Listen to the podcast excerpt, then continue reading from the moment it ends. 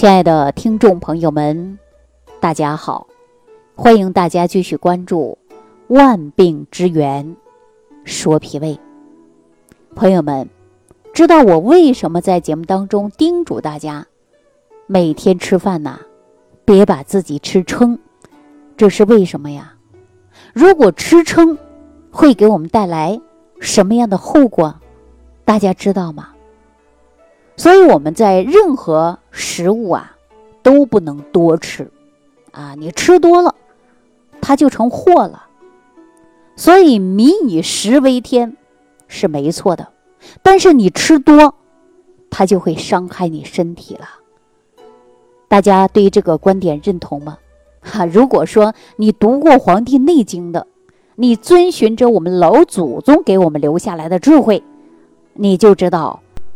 我说的这番话呀，它就是有道理的，啊！大家看《黄帝内经》当中啊，给大家说过，多食咸，则脉凝气耳变色；多食苦，则皮高而毛拔；多吃辛，则筋急而爪枯；多吃酸，则肉之中而纯洁；多吃甘。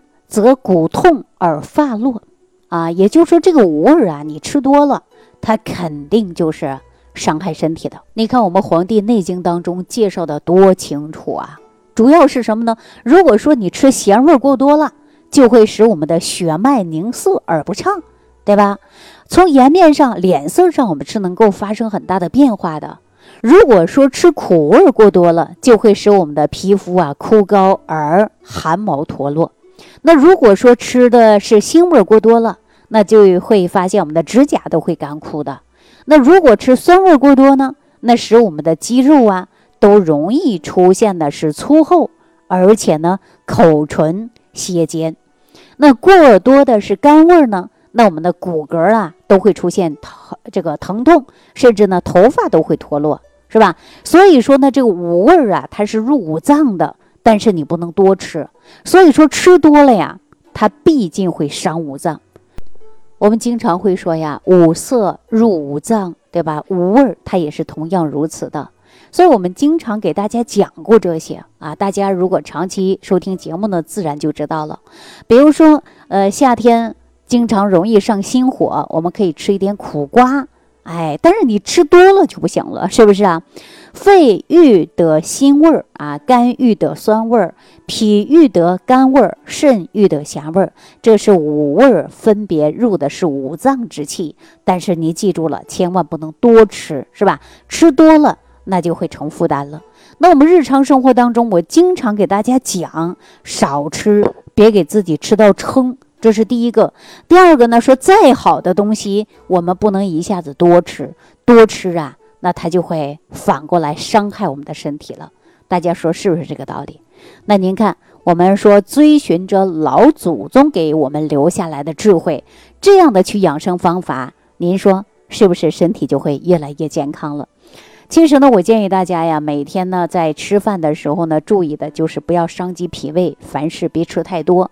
还有的就是细嚼慢咽。你看有很多人吃饭呢，那就是狼吞虎咽啊，三下五除二吃完了，回头呢还跟别人炫耀：“哎呦，您看你吃个饭那么磨叽，半个小时吃不完，你看我三两分钟搞定，该干啥干啥。”但时间一久了呀，您记住了，他的脾胃啊，就给他出现了问题。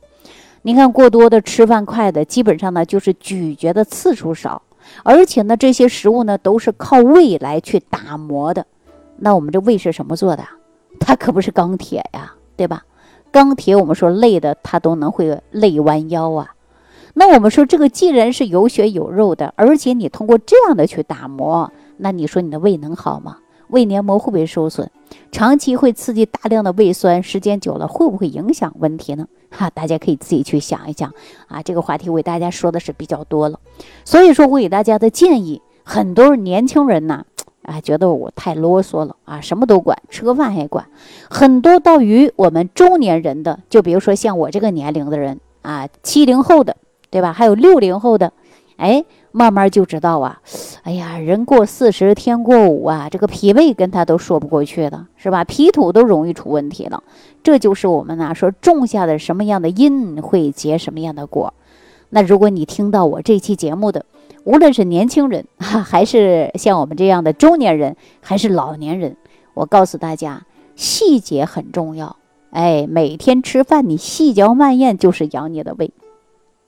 我曾经呢遇到一个这样的人啊，家里条件呢并不是很好啊，但是呢他吃饭呢就特别注意，怎么注意呢？每天吃饭他不会少于四十分钟啊。当然呢，他住在乡下，也不赶着去上班，也感觉到自己的时间比较充裕，每天吃饭呢都是很慢。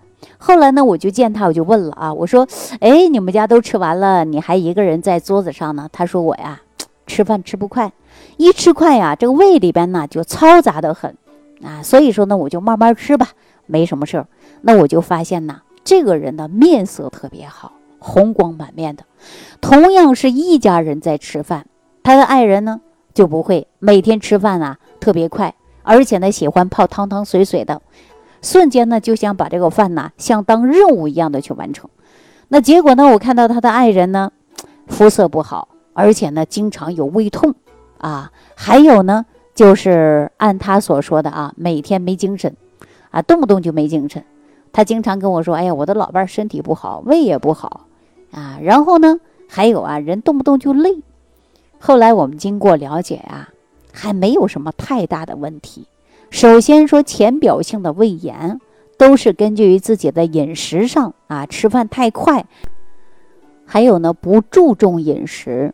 啊，日常生活当中的习惯没有注意，就导致出现慢性胃病。说到这儿呢，我给大家讲一下啊，就是大部分性的胃病来讲，都是跟你的习惯是有关系的。比如说，有的人就狼吞虎咽的，年轻人赶地铁呀，着急上班啊，赶公交车呀，你看一大早上连走连吃，是吧？三下五下把早餐吃完了，剩下不管了，感觉呢？交给胃了，是吧？时间久了，你这个脾胃它就反抗了。所以说，很多年轻人呐，这个胃里不好，为什么呀？就是因为你的习惯，是吧？习惯造成了你的慢性胃病。你看，很多人呐，一上来就说：“李老师，你看我怎么办啊？我这个胃才能好？”我说：“你胃怎么了？你看有打嗝的、反酸的、胃胀的。”啊，消化不良的、便秘的、腹泻的啊，大便溏稀的等等的问题都有。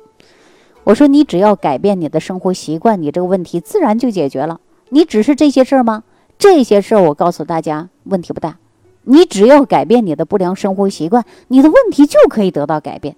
然后呢，你要学会的是吃饭，对吧？你吃什么样的食物，它能够促进你肠道的蠕动啊？你吃什么样的食物，它有助于修复你的胃黏膜呀？你吃什么样的食物，它能够改变你出现腹泻呀，对吧？我们自然而然就解决了。这就是一句话呀，说会了不难，难了不会呀。所以说你在生活当中习惯不得到改变，再加上呢不会选择食物，属性不对，吃的过多过贪，就容易出现疾病。你看节目开始呢，我给大家讲《黄帝内经》当中的一段原文啊，大家呢可以啊重复性的你多听一下，你慢慢就知道你的问题呀出在哪儿了。好，那今天呢就给大家讲到这儿。如果说您自己出现了脾胃功能不好，首先日常生活当中找一些你的不良习惯。如果说已经成为一种病症了，我告诉大家赶紧来治疗，因为越拖会越严重。我们经常给大家讲到的治养病重，什么叫治养病重啊？也就是说，治病跟养病它是同样重要的。你看有多少人干治，治完以后不养，哎，疾病又出现了，这就是反复性的发作，对吧？就是因为没养好嘛，好了伤疤忘了疼嘛，对吧？还有的人呢说，哎呦，我不治了，我刚养，那你光养呢，可能还不行。因为有一些病灶点，你还得通过药来修复，是吧？所以说呢，治养同样的重要。那你在日常生活当中，只要把这些观点，哎，自己植入在内心世界当中，遇到问题冷静处理，别慌。你看很多人呢，一旦有胃病了，到医院老是害怕检查出点什么不好的事儿。那你避免不好的事儿发生啊，你在日常生活当中的习惯你就得注意了。我这样说，大家赞同吗？哈，如果您赞同啊，那你生活当中你就得到很大的改变。如果说你不赞同，你继续胡吃海喝，一年没事儿，两年没事儿，三年、五年、十年、八年，你这个脾胃啊，真的就容易出事儿了。好了，今天给大家讲到这儿啊，感谢朋友的收听。感谢朋友们的点赞、关注、转发、评论。呃，下期节目当中再见。感恩李老师的爱心无私分享。听众朋友，如想直接联系李老师，请点击屏幕下方的小黄条，或者下拉页面找到主播简介，添加公众号“李老师服务中心”，即可获得李老师食疗营养团队的专业帮助。感谢您的收听。